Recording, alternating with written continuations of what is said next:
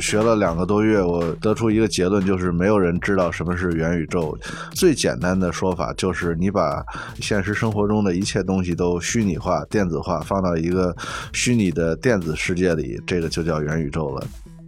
一个概念提出以后，就是它其实对整个行业是有指导意义的。就比如说 Web 一点零、Web 二点零这些，其实都是概念。元宇宙也是一个概念。但是你把这个概念提出来了以后，整个行业对它进行讨论，然后大家都在往这个方向进行靠拢的时候，它就具有一定的指导意义。元宇宙的标志之一就是它是一个自身完整的经济体，你必须在里边能够呃创造东西，然后还能买卖东西，嗯，就是证明它在某种程度上独立了。呃，有讽刺性的一点就是这么一个号称更平等、更去中心化的概念，是由一个在美国以呃垄断、以独占资源、以毫无顾忌的投放广告著称的 Facebook。提出的，所以这本身是一个很很有讽刺性的意味。虚拟现实这个东西，它这么久没有感觉到有特别大的进展，因为它有一个关键的问题没有解决，就是三维的这个数字内容它如何的进行量产。我认为元宇宙地产最大的问题就在于它的那种泡沫化，就所谓地产泡沫爆雷会比现实中快得多。我的感觉是，如果在元宇宙，无论你用了多好的技术、多么先进的理念，只要你在元宇宙中的规则和现实生活中的一样，那么它一定会促进贫富差距的增大。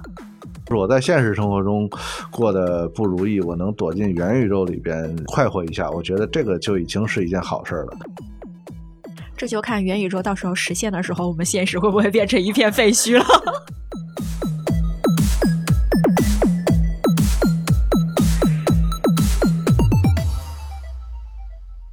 大家好，我是易伟，欢迎来到 Talk 三联。我们每一期会邀请三联生活周刊的记者，用智性与个性的视角讨论正在变化的生活与世界。今天呢，我们邀请到两位嘉宾，一起跟大家聊聊最近很热门的元宇宙。二零二一年，扎克伯格将 Facebook 改名为 Meta，这年也被大家称作是元宇宙的元年。那什么是元宇宙？然后背后又有什么隐藏的信息？我们今天就邀请了。一位是本期的封面主笔，也是剑桥大学的物理学博士苗谦。大家好，我是苗谦。好，欢迎。然后也是我们的老朋友啊，另一位是我们在周刊做艺术报道，也是参与本期封面的记者陈露。大家好，我是陈露。对，其实，在今天聊之前也跟陈露聊过嘛，我们就是在聊到底什么是元宇宙的时候，他说，其实我们说的元宇宙并不是宇宙。跟我们所说的物理学概念的宇宙是关系不大的。今天呢，请两位先跟我们介绍一下你们对元宇宙的认识是怎样的，在采访中或者说自己在阅读文献中了解到的。我可以说是一边学一边写，因为元宇宙这个词儿对我来讲是全新的。我相信，对于世界上绝大多数人来讲都是全新的。所以，听到这个词，然后想知道它究竟是什么意思，元宇宙究竟是个什么东西。元宇宙这个词叫 metaverse，它其实是呃，一九九二年一个美国的科幻作家叫尼尔·斯蒂芬森，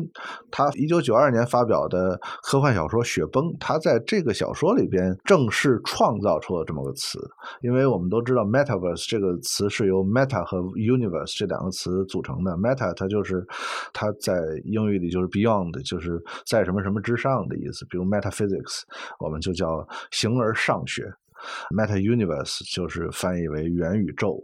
，Metaverse 啊，把那个 uni 还给去掉了。史蒂芬森写的这个小说其实并不是一个经典著作，相比于类似的题材，其实一九八四年发表的《神经漫游者》是更在科幻迷的心目中算是一个经典作品，但是它这个词就留下来了。一直在科幻迷这个圈子里边传，因为在这个 Metaverse 里边，原作者表明的是一种混合的状态，就是有现实世界，又有所谓的那种完全数字化的虚拟世界，还有存在一个中间状态，就是叫增强现实世界。所谓增强现实世界。呃，你大约可以理解为，比如说你带上某种增强现实的设备，然后，比如说我们看这是一个房间里，但这个房间里边可能除了几个人之外，还有各种各样奇怪的生物啊，它它用一种视觉特效给你造出来。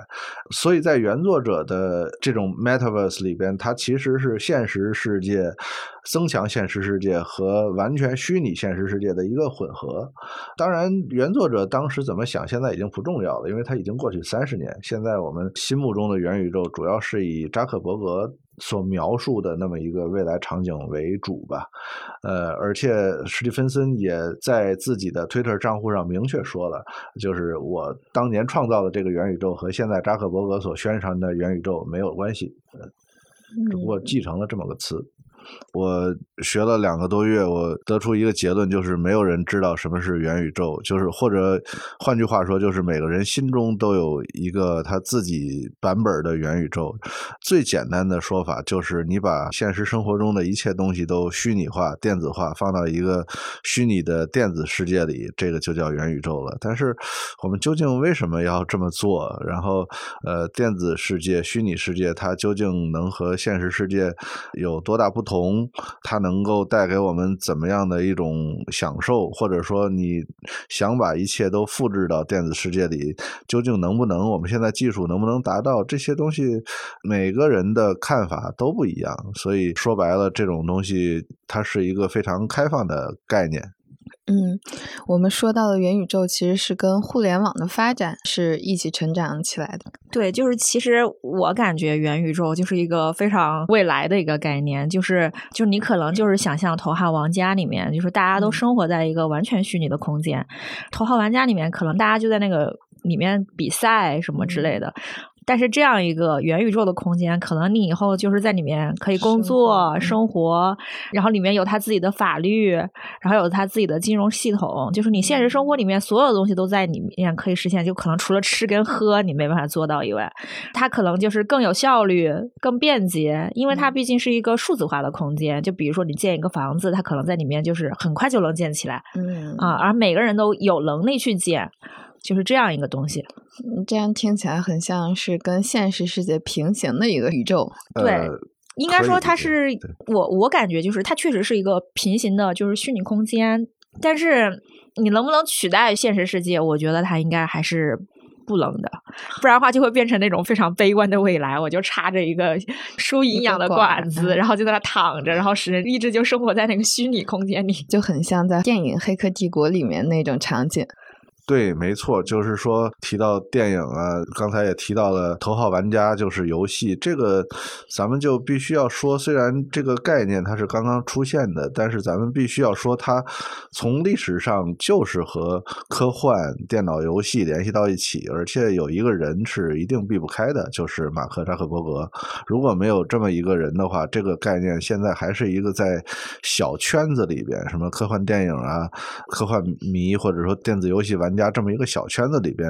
互相传播，它不会忽然之间就爆炸式的在全世界都增长起来。所以说，我们必须要明白这个东西它是有很强的商业意图和炒作意味在里边。嗯，对，就我记得我采访的那些人，他们就说啊，你看扎克伯格把这个概念炒了以后，你看他的股价，然后以及他做的那个 VR 的头盔，就一下子涨价跟销售就一下子增长的很快。就他其实肯定背后他在炒这个概念的时候，其实是跟他自己的产品是有关的。所以他在叙述这个元宇宙的时候，其实你看到他很多都是在讲他的 VR 的整个生态的链的关系，就是包括他的眼镜的设备啊，以及他。的那些 VR 开发的 VR 游戏呀，就是很多人觉得他在炒这个概念，其实也是因为 Facebook 整个集团现在可能陷入了一种流量争夺的一个 低地，所以他就要抢占一些流量资源。不光是呃，它这个流量问题，就是 Facebook 这个公司，你就是用它的产品，你就知道它是以广告为主的。但是在现实世界里边，它遇到了很大的，主要是两个问题，一个是它和苹果公司它在争流量、争广告方面处于下风，另一方面就是呃。这种疫情期间，它虽然它的用户量大增，但是它有一个问题，就是传播关于新冠疫情假新闻方面，他们也是受到了重视。就是这种假新闻在 Facebook 在网络世界的传播是要比现实社会快很多的，所以美国政府也是反反复复的说要加强监管，甚至要说把这个公司给拆分怎么样。所以就是扎克伯格这个举动，你可以看出，就是说，我想我干脆就开辟一个全新的战场，或者说我。我完全转向来规避政府对它的监管，就是你可以从各个方面来解读它。嗯，感觉是另外开辟一个新的赛道，在那个赛道上，他可能就是最有直接受益的这样一方。他起码现在已经是一个领跑者，就是提出了这么一个概念之后，把整个行业的目光啊、资金啊、人气全都给吸引到这儿来，然后呃，他处于一个领先优势，这个是商业上目前看来是一个非常聪明的举动。嗯。对，但是我是这样想的，就是市场上现在就大家对元宇宙就是觉得是资本炒作嘛。其实我一开始的时候对这个概念也是这样想的，所以我开始的时候就想，这个东西为什么要做一个封面呢？它的意义在哪？为什么我们要去给别人的炒作背书啊？啊，就其实我是有这样一些疑惑跟想法在里面的。然后后来的时候，就是因为我采访了那个北大的那个老师陈宝全嘛，嗯，我觉得他有一些地方说的我就是特别的同意，让我对这个东西有了一些新的看法，就是。他觉得就是一个概念提出以后，他其实对整个行业是有指导意义的。就比如说 Web 一点零、Web 二点零这些其实都是概念，元宇宙也是一个概念。但是你把这个概念提出来了以后，整个行业对它进行讨论，然后大家都在往这个方向进行靠拢的时候，它就具有一定的指导意义。它就在设想这个未来的形态的时候，它可能就会去讨论它可能其中涉及到的，比如说社区治理的问题，在未来这样一个虚拟空间里面，我们的社区该去怎么治理？然后它里面的数字产权可能用法律该怎么进行规？规定在讨论这些问题的时候，它就能逐渐的形成一些行业的标准与规范，然后才能去帮助指导整个行业的发展。就这个时候，我才觉得，哎，好像它不一定就是说是一种炒作行为，它提出以后还是有一些意义所在。它其实是一个正在发展中的概念，只不过需要引起关注，然后很多人去参与参与它，然后再去对。是这样，在某种程度上，我也认为，呃，元宇宙这个概念，就是它或早或晚，呃，都会提出。当然，就是在现实生活中，是由马克扎克伯格这个人提出了，他提出了具有他自己特点的这么一个概念，其中有他个人渲染的成分。但是早晚会进化到这一步，就是从扎克伯格自己的话说，这个互联网自从诞生以来，它就一直在进化嘛，从从它的技术一直在进化。比如一开始你只能看文字。后来开始有这个图像了，后来开始有呃视频了，然后呃到了现在这个视频时代也即将过去。那么人，你作为一个互联网内容，你直接就进来了，就是他认为这是一个自然而然的过程。在某种意义上，我是同意他这种观点的。嗯，那我们就先抛开他说，无论是商业炒作也好，然后各种新的尝试也好，那到目前为止，我们所了解到的元宇宙的构成有哪一些？比如说我们之前提到的一些虚拟现实的穿戴设备，除了这个之外，还有什么是现在我们可以看到的，大家也可以接触到的？说的这件事儿，其实就揭示了元宇宙面临的最大的困难，就是没有人气。人气是指的是关注度吗？还是进入到里面的人还是相对比较少的？现在他解决了第一个问题，就是关注度问题，就是他一下在全世界炒作，关注度一下有了。但是真正进入到这个元宇宙的世界里，用他的话说叫做沉浸式体验，恐怕人还是很少。就是你戴上一个并不舒服的。呃，它的那个叫 Oculus Quest Two 吧，好像是最新产品的那个虚拟现实眼罩。当然，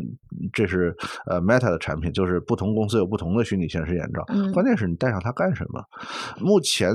元宇宙最大的群体就是十二到十七岁这么一个青少年群体，戴上那个玩游戏。目前人们也认为，在游戏群体，就是元宇宙游戏是最接近元宇宙形态的。那比如说我们这些成年人，你戴上它究竟？干什么？比如，他是不是能给你一种特别呃好的享受？目前看来还做不到。它是一个鸡生蛋，蛋生鸡的关系，就是说，呃，你如果没有大量的去开发者给你创造这个内容，那你就没有一个很强的动机去。那么人气不足呢，开发者赚不到钱，又没有很多的开发者汇集到，所以它是，它是还是需要一个很强的动机。目前元宇宙有了人气，还需要一个动机，在我看来。嗯，然后刚刚像是苗老师提到的，就主要是虚拟现实的问题嘛，就是沉浸式体验怎么样去实现。但是元宇宙的世界显然就是它应该是包括非常非常多先进的技术的，因为它里面有很多的问题需要解决，就是可能沉浸式体验是一个方面，然后还有比如说它的金融体系的构建啊，就包括就可能现在如果如果带入到现在的一些技术，可能就是区块链技术、NFT，然后包括那种数字代币，就像比特币、以太币这些。就是它怎么里面构建一个金融的系统，可能还涉及到别的很多的技术。就是它应该是一个非常非常多技术的一个融合性的综合体验。但是这只是现阶段，就是拿我们能看到的一些技术，就包括可能涉及到五 G 啊，因为你要做这样一个大家都能在线上体验的一个完全的三 D 的一个一个体验，你肯定是要非常大的带宽啊。你像现在的贷款也不一定能够解决这个问题，这么多人在同时在线，然后实时刷新。啊，所以它里面是涉及到非常多的技术，但是未来你比如说我们真正实现理想中的那种元宇宙的形态，它利用到的技术跟我们现在的技术是不是一样，其实就不知道了。哦，嗯。哎，其实刚刚苗老师在说，它的使用人群主要是十二岁以上青少年。对我还挺吃惊的，一开始我以为这种是三十岁以上的 中年男性偏多。我觉得想到游戏就应该是青少年为主，特别是他们就是完全生活在数字时代的数字居民。因为我感觉这种它是需要一定资本支持的嘛，而且也是有这一部分需要。因为我觉得作为一种对现实。的补充的话，在游戏之外也是有很多可以探索的空间，尤其是刚刚提到的虚拟货币啊这一块儿。对，但它都其实是现在来看的话，是游戏的构成的一部分。呃，是的，就是说到这个虚拟现实技术，它有点像人工智能技术一样，它在硅谷这个地方，它炒作的时间。都已经不短了，但始终没有找到一个合适的出口。就比如说，呃，人工智能技术，我们现在都觉得它很重要、很好，但其实它是从二十世纪八十年代就开始炒作，呃，历经了四五轮，多少人、多少资金，然后投资人进去，在在之前，很多人就因为这个技术，它其实赚不到钱就破产了。原因就在于你你还没有到达这个程度，它是最后和网络技术很多东西结合到一起，才在最近几年。年忽然爆发的虚拟现实技术一样的，它在二十世纪八十年代在美国就有虚拟现实技术公司了，然后也是几轮炒作，多少资金进来，直到现在我们也没有找到一个合适的出口。我们知道这个人工智能是和互联网结合到一起，现在忽然就开始爆发，但虚拟现实技术和互联网结合到一起，好像还是没有找到特别好的出口。因为之前这种技术啊，一直是用于军方的，就比如说空军训练飞行员，他为了减少成本，他会给你戴一虚拟现实头盔，让你坐在一个模拟的驾驶舱里，感觉自己在开战斗机。目前我看到网上有一个人气很火的虚拟现实应用，是教人戴上头盔去。维修下水道，就是，所以你可以看到，就是这个东西，它目前在互联网世界还是缺少一个特别让大多数人都投入进去的一个场景一个应用。嗯嗯，就是我采访的时候是了解到，就是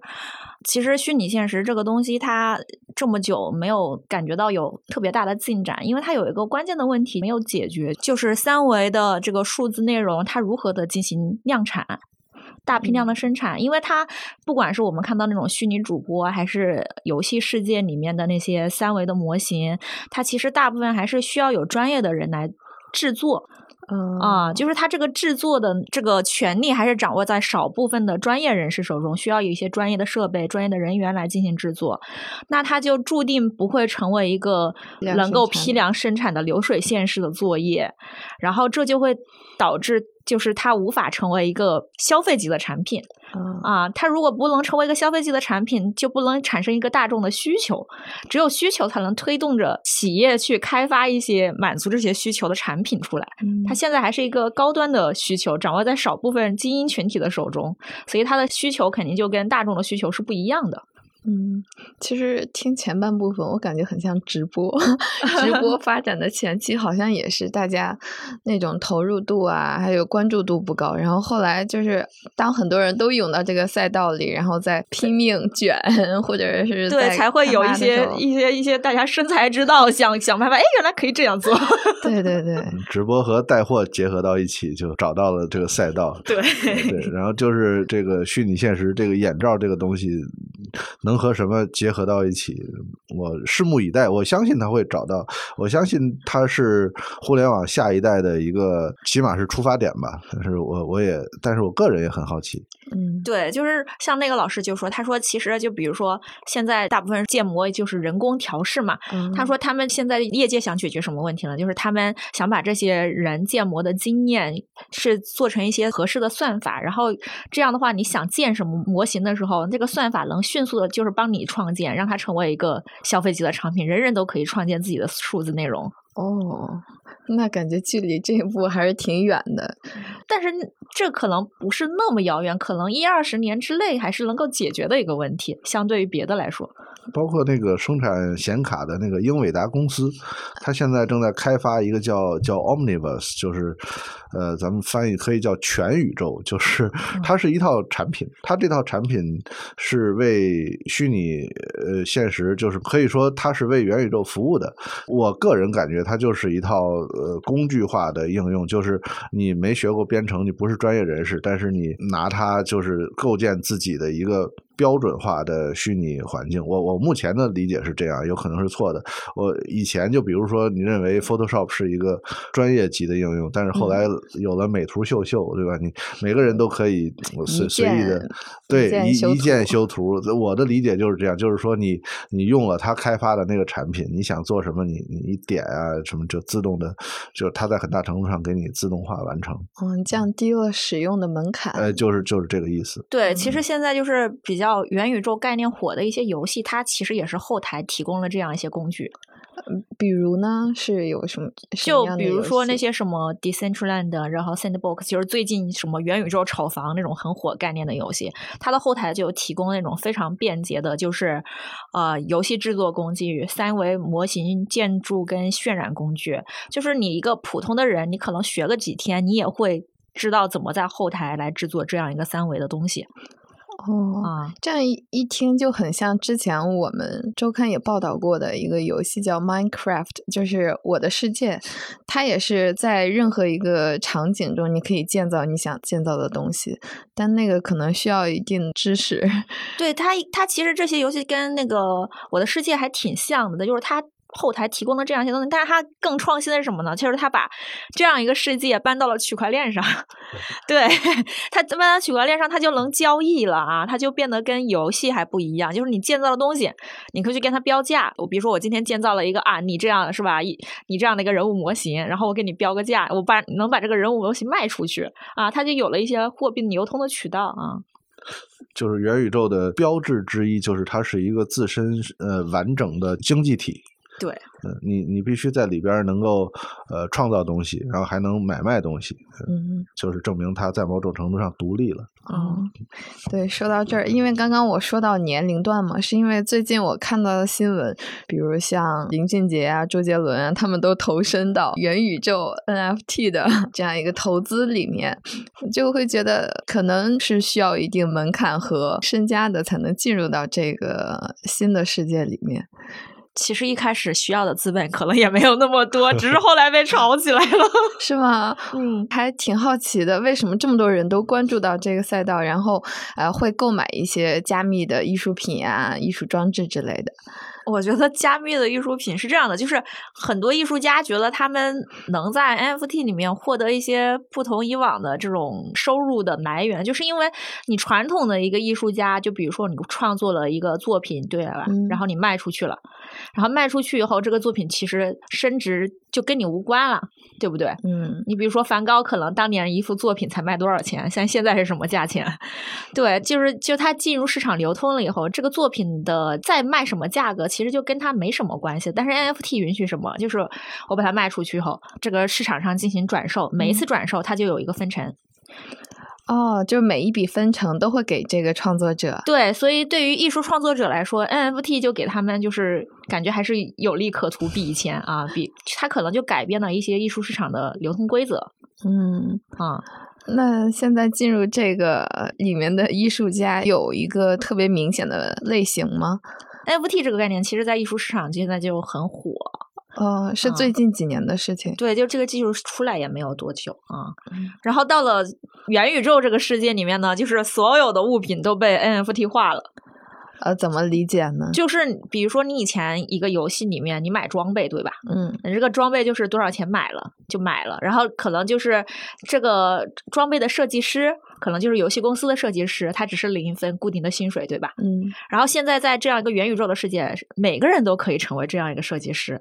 因为就说了嘛，你降低了门槛嘛，所有人都可以进行创作。然后你创作的东西一旦就是被上架到这个区块链里面以后，然后它在市场上的每一次流通，你都能分成。哦，那是什么选中他进入到这个系统他现里的呢？就是就是他们现在觉得这个是还是稍微有一点 bug 的地方，就是还是它本来人来，因为他因为他本来应该说就是一个理想中的元宇宙，就是你可以随时的上架，因为这个东西我我自己创作出来，我就可以上上去，上上去以后它。定价应该就是我自己来定，这是一个正常世界里面的一个买卖规则，对吧？对，啊，然后但是现在在这个游戏的世界里面，就是可能你能不能上，官方会对你有一个评测啊，呃，这个官方指的就是这个游戏的公司啊，啊，就他们规则觉得是制定对他们觉得这个是稍微现在这个游戏世界你还有 bug 的地方，就是它还没有那么开放。嗯，因为之前我们说到这个世界里，可能最重要的一个特征就是去中心化，但这样看来去中心化，我的世界里面没有。啊、就是说在元宇宙他想搭建的这样一个体系中，元宇宙的体系里面是有的啊，嗯但是我的世界就是一个普通的游戏。我我对去中心化的理解就是没有一个央行，就是不需要银行，它完全需就是通过那个 NFT，就所谓的区块链技术具具体怎么样，坦白讲我也不是专家，我不大懂，但是它通过区块链技术自身，呃，起到了银行的作用，就是没有一个央行去监管你。对，去中心化就是一个早期的互联网概念，就是互联网最开始被创造的出来的时候，就是说你每个人都可以通过至少一个节点连上这个互联网，然后去互联不同的人。但是现在可能就是你经常会出现一些垄断的巨头，就比如说我要使用这个 app，我本来按照去中心化概念，我可以想使用就使用，但你现在要接受他们的条款，是不是？是你要接受买会员，对，你要接受，就是说，比如说，我一定要同意你的哪些隐私规则，我才能使用你这个 app 啊。嗯那其实，在元宇宙里是可以解决某些企业垄断的这样一种现状吗？这也是我在写写这个主文的时候一直没弄清楚的一个概念，因为呃所有宣传元宇宙的人，包括马克扎克伯格自己，都在宣传这个元宇宙世界是去中心化的，然后所有人都可以参与，你会获得更大的分成，你的创造力会得到更完美的展现。但是另一方面，就是目前我们又看到的是一个完全相反的情形，就是全世界只有那么一两家公司，呃，像呃 Meta。嗯就是以前的 Facebook，还有微软，现在也在进军，就是只有这么几家巨头，它才有能力去开发元宇宙的这么一个，起码是这么一个空间吧。这个空间它给你占据之后，就是很多人都想到的，你进去之后，呃，到处都是广告，而且每个广告都是为你量身定做的，比现在就是我们看到的，呃，就是一些短视频啊之类对对对，更它更加精准，因为它对你的一举一动都非常了解。呃，就是说在现实生活中，它的广告可能还有所顾忌，但是在一个虚拟世界，它可以是无穷无尽的，所以就是这产生了一个矛盾。怎么解决这个矛盾，我我个人也不大清楚，所以我只是把它给给写出来，对，呈现出来。至于怎么解决这个矛盾，最后发展成什么样，我是个人就抱有呃很大的兴趣，就继续关注。呃，就我刚才提到嘛，去中心化是一个早期互联网。就是它其实就是想实现人人平等，人人都可以获得一个资源，然后就是所有人都是可以平等的在这个互联网上进行互联的。但是你看到现在互联网发展的趋势，其实它就是越来越中心化了。所以这就是为什么现在有一群区块链的从业者出现。其实区块链出现，就是因为包括可能一些别的技术的出现，就是互联网的这些从业者想重新的让互联网回到去中心化的理想状态啊。所以其实是一直有两种博弈在里面，就是大企业已经占到这个甜头的大企业，他肯定还是希望资源是掌握在自己的手中，他们不会轻易的放弃这个中心化的啊。但是其他的革新者可能就想我们恢复到最开始的那种理想社会的状态啊，互联网最开始的这个初衷里面。然后元宇宙呢，就是大家觉得可能里面能够实现他们这样一个愿景。但是最后能不能实现就不好说，因为你最后技术的时候都是为人服务，就是可能现在大家对元宇宙是有这样一个期待，但是你最后技术为为人所用的时候，可能其中又有一部分人开始觉得我要掌握一个中心化的资源啊，嗯，话语权啊，对，而且而且很呃有讽刺性的一点就是这么一个号称更平等、更去中心化的概念，是由一个在美国以呃垄断、以独占资源、以毫无顾忌的。投放广告著称的 Facebook 提出的，所以这本身是一个很很有讽刺性的意味。你这样听下来就很像，他们其实就是在另外一个赛道上、另外一个世界里跑马圈地，先把这些地给占了。是这样，他们起码就是说，不管这个互联网形态是什么样，我先领先一个身位，对对我这个公司的发展肯定是有好处，没坏处嘛。嗯，你像对于我们这种普通大众来说，它能去中心化肯定是最好的，但是就是看这个最后会变成什么样子就不得而知啊。它是一个非常理想的状态，就最开始做互联网的时候，人人都能上网，人人都能获取信息，是吧？人人都可以平等的参与其中，这肯定非常理想。但是最开始的那群革新者也没有想到，现在会可能变成巨头垄断的一个局势啊。对，而且我一看，就是我挺好奇，我就去找了一个数据，就是看到周杰伦他发布的那个潮牌的 NFT 项目中，他一个形象的单价是六千二百元，这跟比特币和以太币他们之前的那种性质是不是也是差不多的？它肯定里面稍微有一些炒作的成分在里面啊，就是名有名人效应，所以大家对这个，因为你不管是比特币还是现在的 NFT，其实都是区块链技术的运用啊。它就是我给这个数字的内容容，然后我确定它一个就确权，所谓的啊，就是你拿到你 NFT 的那一块密码以后，你相当于你就是拥有了这一个东西的所有权。就所以它叫区块链，又叫做给万物确权，就是确定它所有的东西的所有权。就比如说，你有一个普通现实世界里面，你有一个帽子，对吧？嗯，这个帽子你购买以后，法律意义上就属于你，对，谁也不能抢走，抢走了以后，它就是犯法。然后在 NFT 世界里面，就是相当于他给东西确了一个权以后，这个权利就是你把这个作品 NFT 作品买下来以后，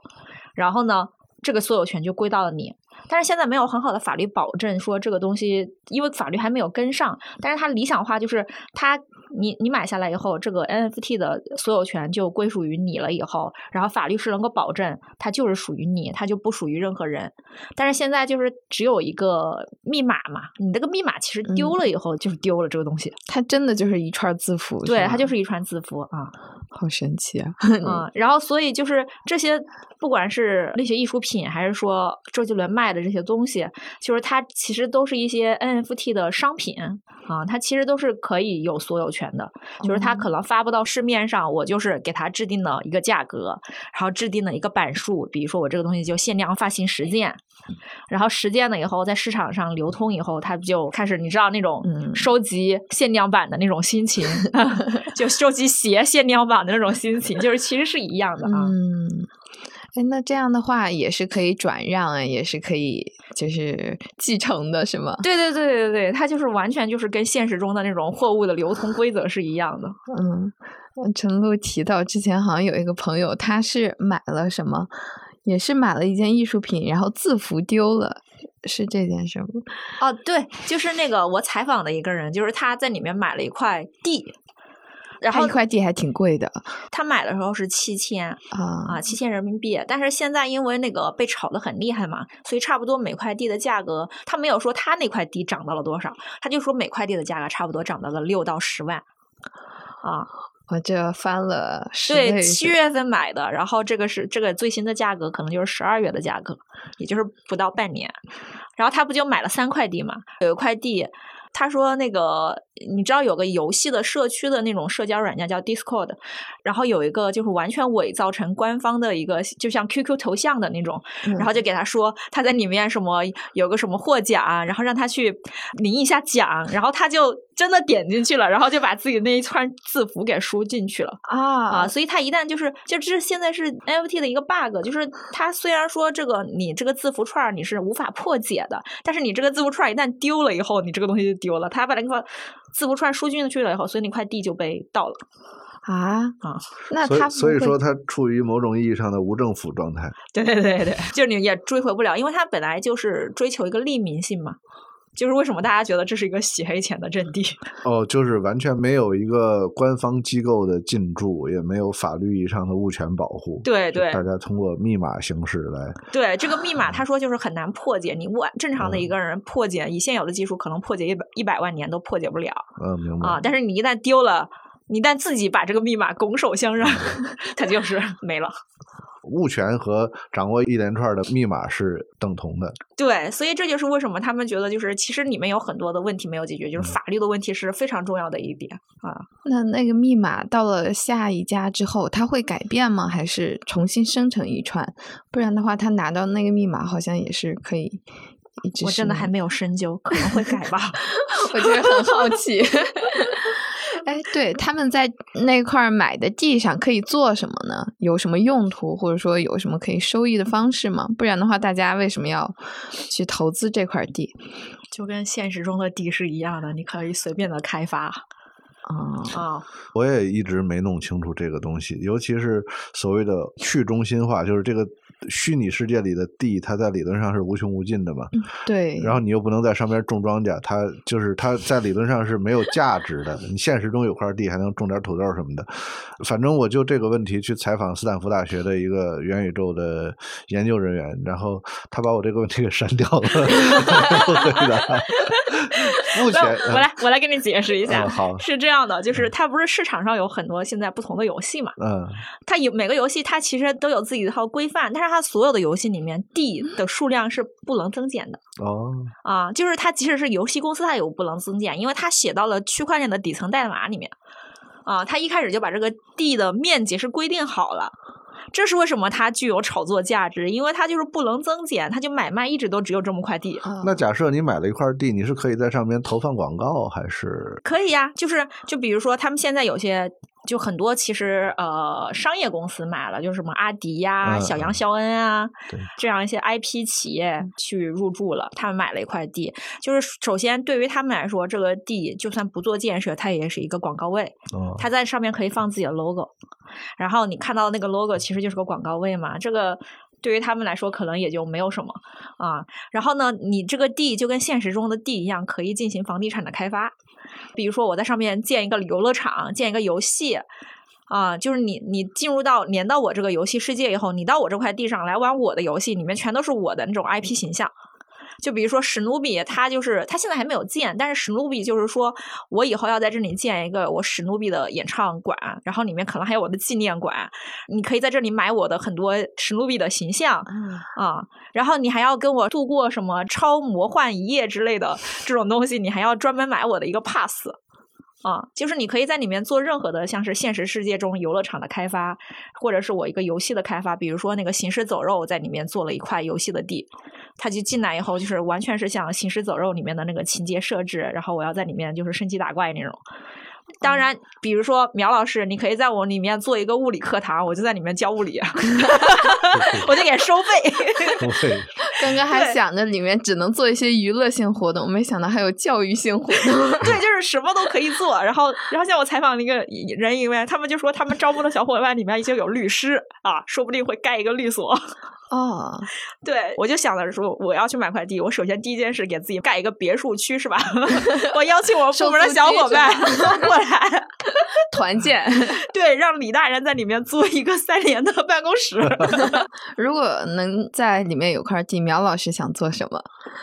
我我还是不是特别理解这个概念，就是说，首先在理论上这个地是无限的，然但是你通过某种技术。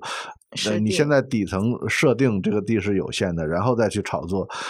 我我还是不是特别能够理解这其中的逻辑。那说到底就是，呃，这个地之所以能够有特别高的价值，第一就是你通过某种技术限定它的数量，对它的数量、它的面积；第二就是说这个地它有人气，否则无论你底层设定它究竟是有多么的狭窄、多么的有限，那没人来了，这块地它的价值。就消失了，对吧？我一键都甚至都可以把它删除。它毕竟是只存在一个现实生活中的服务器上，所以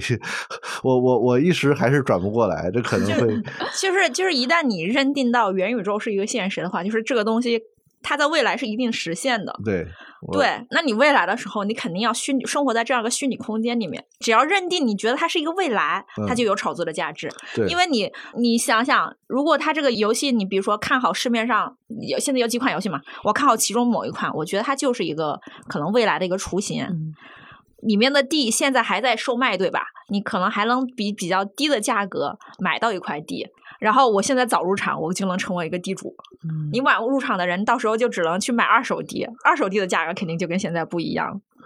我同意你的逻辑，就是说，呃，我也就如果有机会的话，我也愿意去炒作。但是我我的问题在于。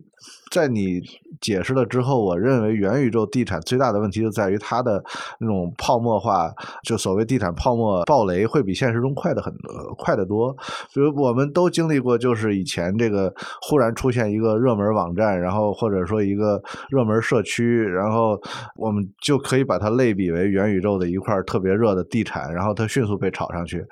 只不过以前你不可能拥有一个网站，你不可能拥有一个社区，那是属于别人的。你现在可以在一个元宇宙里边炒地了，但是当这个社区一下没人去了，它的地产的一切价值就就消失了。所以你看那个，其实像现在比较热门的几个那个游戏嘛，他那个总裁出来接受采访的时候都说啊，大家不要炒地，大家要关注在上面怎么样去实现一些好的内容。我我同意这个总裁的的就是说，如果我是一个游戏公司。公司总裁，我也是害怕这种炒地啊，就是这是严重影响我生意的一个威胁。嗯嗯，我同意这个。对他其中有百分之多少的地是他自己持有嘛？他可能到时候会建一些公共的设施，然后呢，他又有百分之多少的地，他可能会跟一些 IP 合作，邀请他们入驻。他们也希望就是这些 IP 能够带来一些效益嘛。然后其实你看那个地的价格，他在买卖的时候也是有不同的。就比如说，他靠近一些好的。IP 的时候，它就是一个好的商圈，它的地价就会高。你周围没有好的 IP，它可能就是一个便宜的地方，因为它不一定有好的流量。那一就是在现实生活中发生过很多遍的事儿，很快就会在元宇宙中发生。就是说，你发现干什么实业都不如炒地，就是就是你本身是你本身是一个元宇宙游戏公司，你本身是靠挣这些游戏用户的钱，后来发现就是我辛辛苦苦对为他们提供游戏服务，远远不如炒作我自己的地产。然后你炒作之后，呃，都没人来你这个元宇宙游戏玩了，然后你的地产迅速变得一文不值，然后别的公司崛起，就这种事儿在现实生活中 发生了好多遍。啊，我我你这么一说，我非常期待在元宇宙世界看到这么一个暴雷现象。但是这个就是 所谓的投机主义，就比如说你在早期进入以后，对，然后你在它发展很很迅猛的那个阶段把它抛掉，对对，然后你还是能赚到一笔钱。我接受，我接受你这个逻辑嘛，我相信就是在元宇宙里炒作，它这个就是这种循环要比现实生活中要要快多少倍嘛？嗯，一两天就就是兴起，然后一两天就暴雷。对，那么在里面有可能实现贫富差距缩小这样一种可能性吗？我看到的是，我感觉贫富差距会越来越大，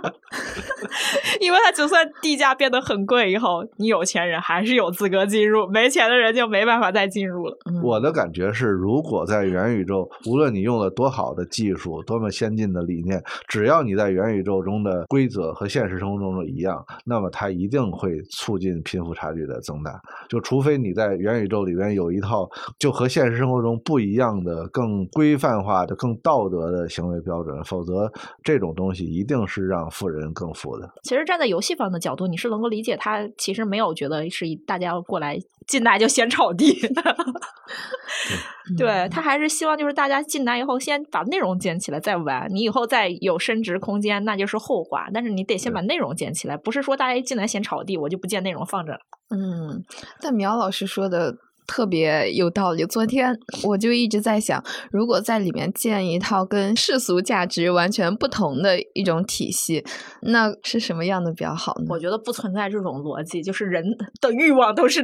相同的，的欲望，是的，是的。你除非人人都变成圣人，可能会建出一套完全不同的道德标准体系。对，就是不以所谓的成功、资本、金钱为这样一种价值的话，苗老师像是有那样一套标准吗？我不大相信，但是我个人认为，如果元宇宙能够给人带来，就是最终啊，比如说在从现在开始过去，呃，再过几十年、上百年，元宇宙已经非常发达了。哪怕他不能有一套更道德、更公平的标准，哪怕他能给现实生活中的人提供一点安慰，就已经不错了。就是我在现实生活中过得不如意，我能躲进元宇宙里边快活一下，我觉得这个就已经是一件好事了。就像现在互联网其实也一样嘛，就是我在现实生活中是一个小人物，但是我可以，我可以上网当喷子，是吧？不不，我觉得，我觉得到时候就是你在虚拟现实里面是一个大人物，你在现实世界。界里面绝对也是一个大人物，对，可以这么说。就像现在网络大 V 也是，就是也是一个呃，对你肯定你你因为你拥有流量，你拥有流量，你肯定在现实世界里面是获利的。是这样的，我说的不是说你拥有什么流量或者怎么样，我的意思就是说，哪怕能给你带来点免费的安慰就可以了。不，我觉得不会带来免费的安慰，因为 未来的工作一定都是在元宇宙中进行。就是回到现实世界中找点安慰就行。对，哦，这样是相反的。对，因为他我了解，就是其实现在已经有一些职业玩家的出现，他可能就把现实生活中的工作辞了，我就在里面工作，因为里面工作得到的游戏代币就是直接就是跟比特币一样，是直接可以兑换成现实中的钱的。那如果我能在虚拟现实里面赚的更多，我为什么要在现实生活中工作呢？感觉齐泽克对元宇宙，包括对这种虚拟现实，还有以后互联网的发展态度，还是相对悲观一些的，或者说批判一些的。呃，对齐泽克，我不认为他悲观，但是他批判性很强。他是大家都知道，齐泽克是一个坚定的共产主义战士嘛，就是呃，也是因为他这种特别具有个人鲜明的个人主义色彩的这些。批判性的作品、言论、呃文章，然后在世界上有众多的粉丝。在我现实生活中，就是呃有很多朋友听说我们约齐泽克写了一篇文章，都表示一定要买 买这期杂志收藏嘛。就是说，因为。齐泽克这个人，他的作品的风格特别鲜明，所以说喜欢他的人呢就特别喜欢，讨厌他的人就特别讨厌。我个人认为他的很多观点确实是有其。内在价值的，就是好多人认为啊，你说的这么激烈，就像个大喷子一样。我觉得特别激烈，像个大喷子是他的个人风格，但他的思想是不应该被忽视的。所以，呃，从这点来说，我建议大家买这本对对对，都买这本杂志作为收藏。不光在收藏之前，仔细读一读齐泽克的文章，很很有价值。那这一次是怎么联系到齐泽克的？呃，我们在确定了要写元宇宙封面之后，我们文化部的陈赛他像开玩笑似的提说：“哎，我们不妨问问齐泽克对这件事有什么看法。”他当时还不大相信我们真的能找到齐泽克让他写文章，但其实三联之前是约过齐泽克的，所以说我们有他的联系方式。然后这件这个任务就落到了我头上，我就找到了我们。周刊的一个以前联系过的同事就要到了他的一个邮件地址，我就给他写了一封邮件，我就说，呃，我是谁谁谁，我在中国一个叫《三联生活周刊》的杂志工作，我们要写一个元宇宙的封面，然后这个元宇宙这个东西，我觉得就是我我说了一下我的看法，我说这好像是资本主义的一个新动态，您有没有想法写？然后我是大概在晚上北京时间的晚上十点左右，我给他发了邮件，然后我那天就。睡了，睡得还挺早，然后早上五六点钟起床。当时也没想着能有回复是吗？发现他不光回复，他已经把稿子写完发给我，一晚上就把。他说他身体不大好，然后所以写的不是很长，写了两千多字，已经是在我看来已经很不错了。哇，效率也很高，效 率相当高，相当高。呃，就是表达了他是从这种一个共产主义和资本主义相抗衡的这么一个。观点，然后来分析，当虚拟世界的公共平台被大资本所拥有，它可能产生的一系列后果。在我看来，他说的这些东西，并不是呃耸人听闻，在我看来还是值得人注意的。齐泽克之前有发表过对元宇宙的一些论述，或者说他在给我们写的这篇文章之后，我倒是看他发表了一些，他在接受采访的时候发表了一些关于元宇宙的言论。我们是可以说在我的阅读范围之内的，齐泽克是最先写的对于元宇宙的看法，嗯，首先表达了对元宇宙的一些看法。之后他在接受采访的时候，我也看到了中文翻译，呃，和给我们写的稿子有。相似之处吧，嗯，因为一个人的观点，他毕竟都是呃统一的、一致的。而且这篇文章我们也是请了北师大的季广茂老师呃翻译的，就是季广茂老师翻译了很多齐泽克的文章，所以说他对齐泽克的文风也是驾轻就熟。嗯，如果有机会进入到元宇宙，苗老师要做什么？刚刚这个问题还没有回答。要做什么是吗？嗯。我没有，我之前戴过那种虚拟现实眼镜，就是感觉还不错，就是想体验点刺激的经历而已。就之前我坐翻滚过山车嘛，戴那个东西，就是哇，就是感觉哇，这个视觉体验真棒。然后不是，他是说你想进入这个世界干嘛？我知道，我进去以后，我可能就炒商业地产了。你你炒商业地产是需要资本的，就比如说你在现实世界中也可以炒，只不过没有资本嘛。我这现在就不是在一个早期阶段，还可以 进。入一下吧，对。没我我我要是想进入，因为我是一个，就是我我要在元宇宙里边，无非就是想获得各种感官上的刺激，没有更大的志向。我真是想不出，因为感觉它作为现实的一种不能实现的东西，它能带来什么体验呢？我觉得可能那为什么现在那么多人喜欢玩游戏呢？其实差不多啊。就说到底，还是因为他的这个，呃，你对于他的想象力还没有展开，我们还都不大了解。等再过几年，这个东西普及了，你再问这个问题，可能大家都有一连串的说法，因为你都已经用过很很长的时间，你都非常知道自己想在里边干什么。你现在对问问很多人，大家都根本没去过，没法对，就我即使我采访那老师的时候，人家也说，他说，他说他。不是很愿意去想象那样的未来，因为就是你无法想象，你你能知道十年以后一个人对这样的东西的需求是什么？二十年后他的需求是什么？他只有当普及以后，然后大家，你就像好多年前，你能想象视频要弹幕吗？啊，就是你没法去想象那么远的一个需求，就还没有普及的时候，你一个人是无法想象出他未来大家会想在里面干什么。嗯啊。